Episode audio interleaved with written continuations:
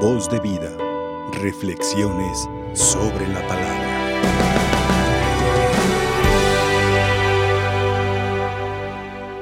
Escuchábamos en la munición introductoria que si nuestra vida se cifra en el reconocimiento de los demás, pues ahora sí que parodiando las palabras de San Pablo en su momento cuando dice en una de las cartas, si nuestra vida se cifra solamente en la esperanza de los bienes terrenos, somos los más infelices.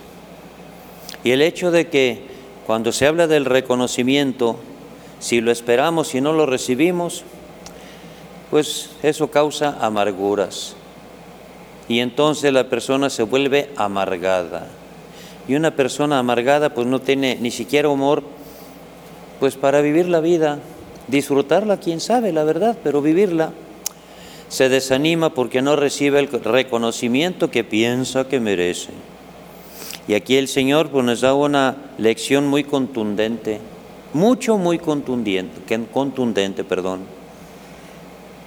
No somos más que siervos, solo hemos hecho lo que teníamos que hacer y eso es todo que hay cosas extraordinarias, que ha habido quienes han hecho grandes inventos, la tecnología por más moderna y lo que sea, ¿verdad? Pero eso pues no supera al ser humano como para hacerlo más que los demás. Quien haya sido, que inventó todas estas cosas, no es más que nadie, ni es menos que nadie tampoco. Entonces, que nadie se sienta soberbio por hacer lo que ha hecho y que ha hecho bien a la humanidad porque todas las cosas que se han creado para uso de la persona, para uso del hombre, siempre y cuando sean buenas, ha sido pues para el beneficio. Porque desgraciadamente hay otras cosas que se han inventado y que son precisamente para perjudicar al ser humano. Las armas, por ejemplo, las armas que solamente hacen destrucción, y no podemos achacarle a Dios estas cosas, pues, porque muchas veces nos quejamos, ¿verdad? Que por qué suceden estas cosas o por qué Dios permite eso. O simple, sencillamente, el hecho de que se sienta frustrado porque no se le dio el reconocimiento que según merece. Ay, pues, ¿qué estoy pagando para merecer esto? Las quejas. Señor, ¿qué le debemos al Señor? Pues lo que dice Jesús en el Evangelio, a Dios lo que es de Dios. Hay muchas cosas que tenemos en actividad que son en orden a nuestra conducta, a nuestra buena conducta, a nuestra buena presentación ante Dios. Los diez mandamientos, diez nada más, Dios no necesita de más para marcarnos un camino en la vida. Y resumidos todavía en dos, amor a Dios, amor al prójimo, y todavía simplificado en uno, Ámense unos a otros como yo los he amado. No se deja de mencionar a Dios allí. ¿Por qué? Porque Él mismo se está anteponiendo y con toda y justa razón. Porque como dice San Juan en su primera carta, el amor consiste no en que nosotros hayamos amado a Dios, sino en que Él nos amó primero. Entonces ustedes ámense unos a otros como yo los he amado. Y si nosotros queremos que nuestro amor llegue a Dios, pues entonces tiene que pasar por esa aduana que se llama prójimo, ser humano, nuestros hermanos, aquellos a los que vemos y que justamente van en orden a que nosotros también hagamos lo que tenemos que hacer. Soy un convencido de que la temática dominical en la palabra de Dios se prolonga toda la semana y haciendo recuerdo, memoria de lo que escuchamos el domingo, la palabra del domingo, no está por demás mencionarla, no está por demás recordarla. ¿Qué nos dice la sabiduría ese día domingo? Que se deja encontrar por quien la busca. Porque la sabiduría no es algo que esté escondido, está muy a nuestra mano. Pero ¿en qué consiste esa sabiduría? Hace unos momentos hablaba yo de los grandes inventos, ¿verdad? O por ejemplo, como mencionaba yo en la mañana cuando celebraba la misa ya en la comunidad con las personas de la parroquia, la angustia que sufre, por ejemplo, un estudiante cuando tiene que presentar el examen. Y ahí pidiéndole al Señor y pidiéndole a, la Virgencita, please, Virgencita, please, que yo pase el examen. Digo, si la Virgen le, le hablara, le dijera, pues ponte a estudiar, ¿verdad? Pues sí. Virgencita, please, pues oye, está bien que nos dice, no estoy aquí que soy tu madre, pues sí, pero pues oye, ¿quieres el conocimiento? Búscalo. Y toda la sabiduría humana, ¿verdad? Sí es cierto que es muy, grande en sus momentos, esos grandes inventos, la tecnología, en fin. Pero por muy grande que sea todo esto, la sabiduría divina es lo máximo. Y tan sencilla que es, ¿dónde la encontramos? En la palabra de Dios. Aquí está la sabiduría. Conocer la palabra de Dios es conocer a Cristo. Y Cristo es la verdad. ¿Y qué mejor sabiduría que la verdadera? ¿Mm? No algunas sabidurías que son disque pretendidas.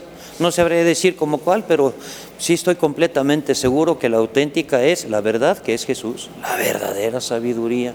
Y si la buscamos, la encontramos. Pero también si la deseamos, igual se deja encontrar. Me llama mucho la atención, por ejemplo, en esa parábola de las diez jóvenes que escuchamos el domingo, las cinco descuidadas, las cinco previsoras.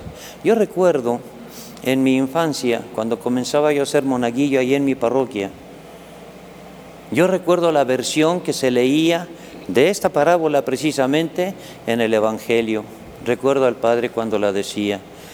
El reino de los cielos se parece a cinco vírgenes, ah, perdón, a diez vírgenes, cinco de ellas eran necias y cinco prudentes.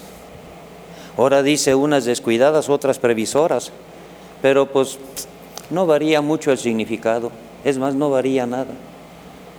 ¿Qué significa la necedad? La necedad no es lo mismo, por lo menos en algunos momentos no es lo mismo que la terquedad. Pues déjenme decirles que la palabra necio son dos palabras que en latín una se pronuncia ne y la otra se pronuncia shio, S-C-I-O. ¿Y qué significa ne, shio? No sé.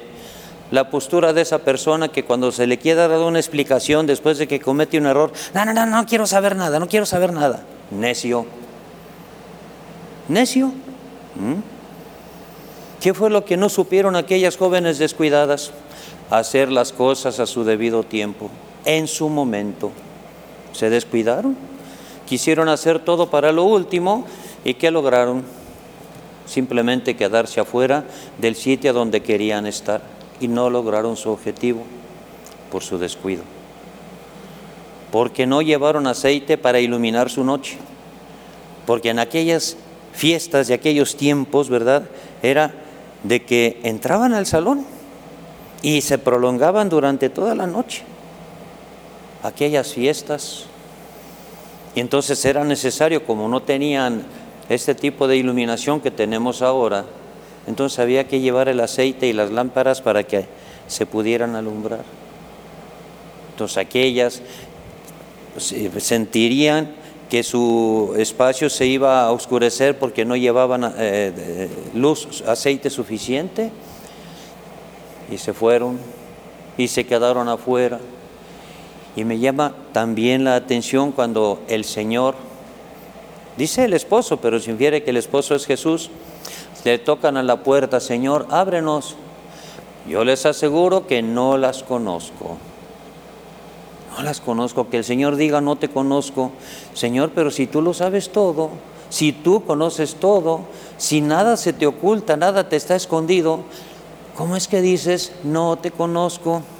bueno, aquí ciertamente estamos hablando de las buenas obras, estamos hablando del cumplimiento del deber.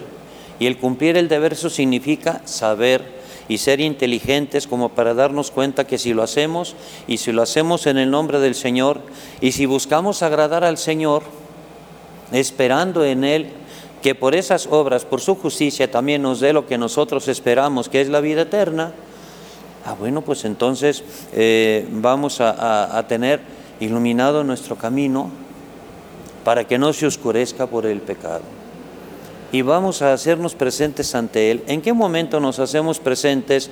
¿En qué momento, si deseamos la sabiduría, se nos presenta como ocasión para que podamos realizar lo que tenemos que hacer? Espero darme a entender con esto, pero llevamos nosotros caminando por la vida. Tenemos nuestras responsabilidades. Asistimos a misa, nos confesamos, comulgamos, en fin, estamos haciendo lo que nos vale precisamente para poder alcanzar los favores del Señor, especialmente el que consiste en la vida eterna.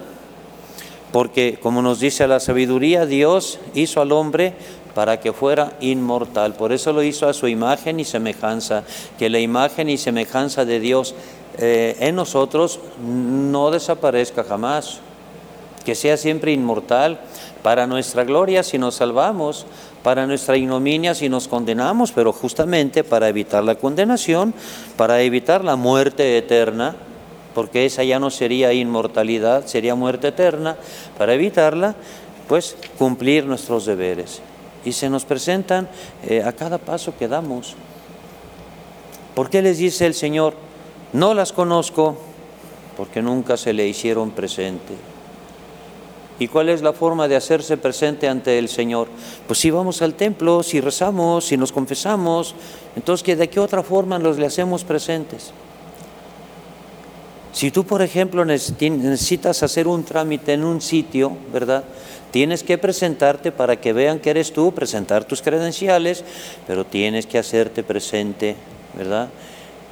Y si es constante ese trámite que vas haciendo, inclusive la persona que te atiende ya te conoce más todavía, porque te haces presente y ahí estás. Y entonces se te conoce.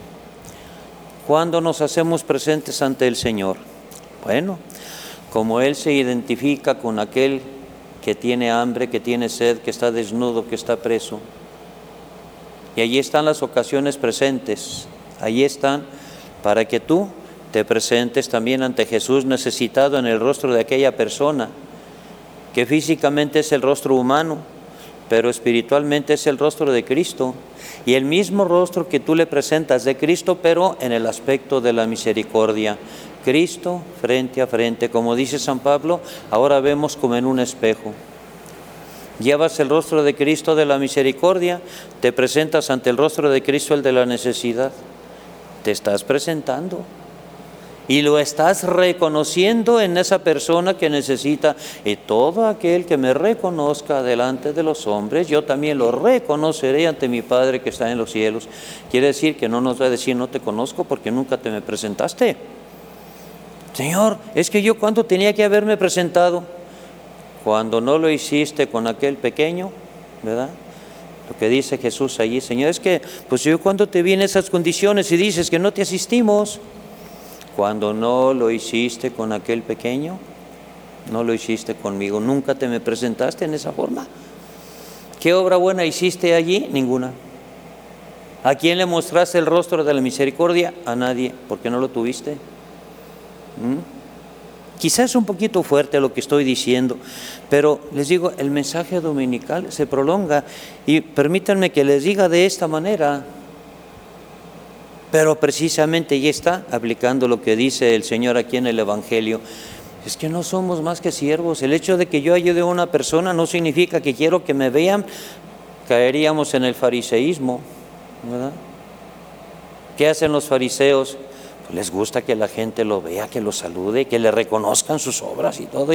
todavía usurpando sitios que no les corresponden, como la cátedra de Moisés. Ah, pero ellos se ostentan. Nosotros no. Ante todo la modestia, no la soberbia. Y ante todo la responsabilidad. Y que verdaderamente sepamos presentando ante el Señor. Como les digo, vamos por la vida y tenemos esas oportunidades para ayudar a quien lo necesita, las tenemos. Y si deseamos a Jesús, bueno, pues entonces así se nos va a presentar. Y que nos le, eh, pongamos presentes también, como en ese espejo. Tú te miras al espejo y ves ahí tus facciones y ahí estás, ¿verdad? Aunque el verdadero pues es el que está aquí, del lado tuyo, no el que ves enfrente. Es solamente un reflejo nomás, pero eres tú, es tu figura, es tu semblante, son tus facciones. Como en un espejo, Cristo misericordioso, Cristo necesitado. Ahora vemos como en un espejo, pero después será cara a cara.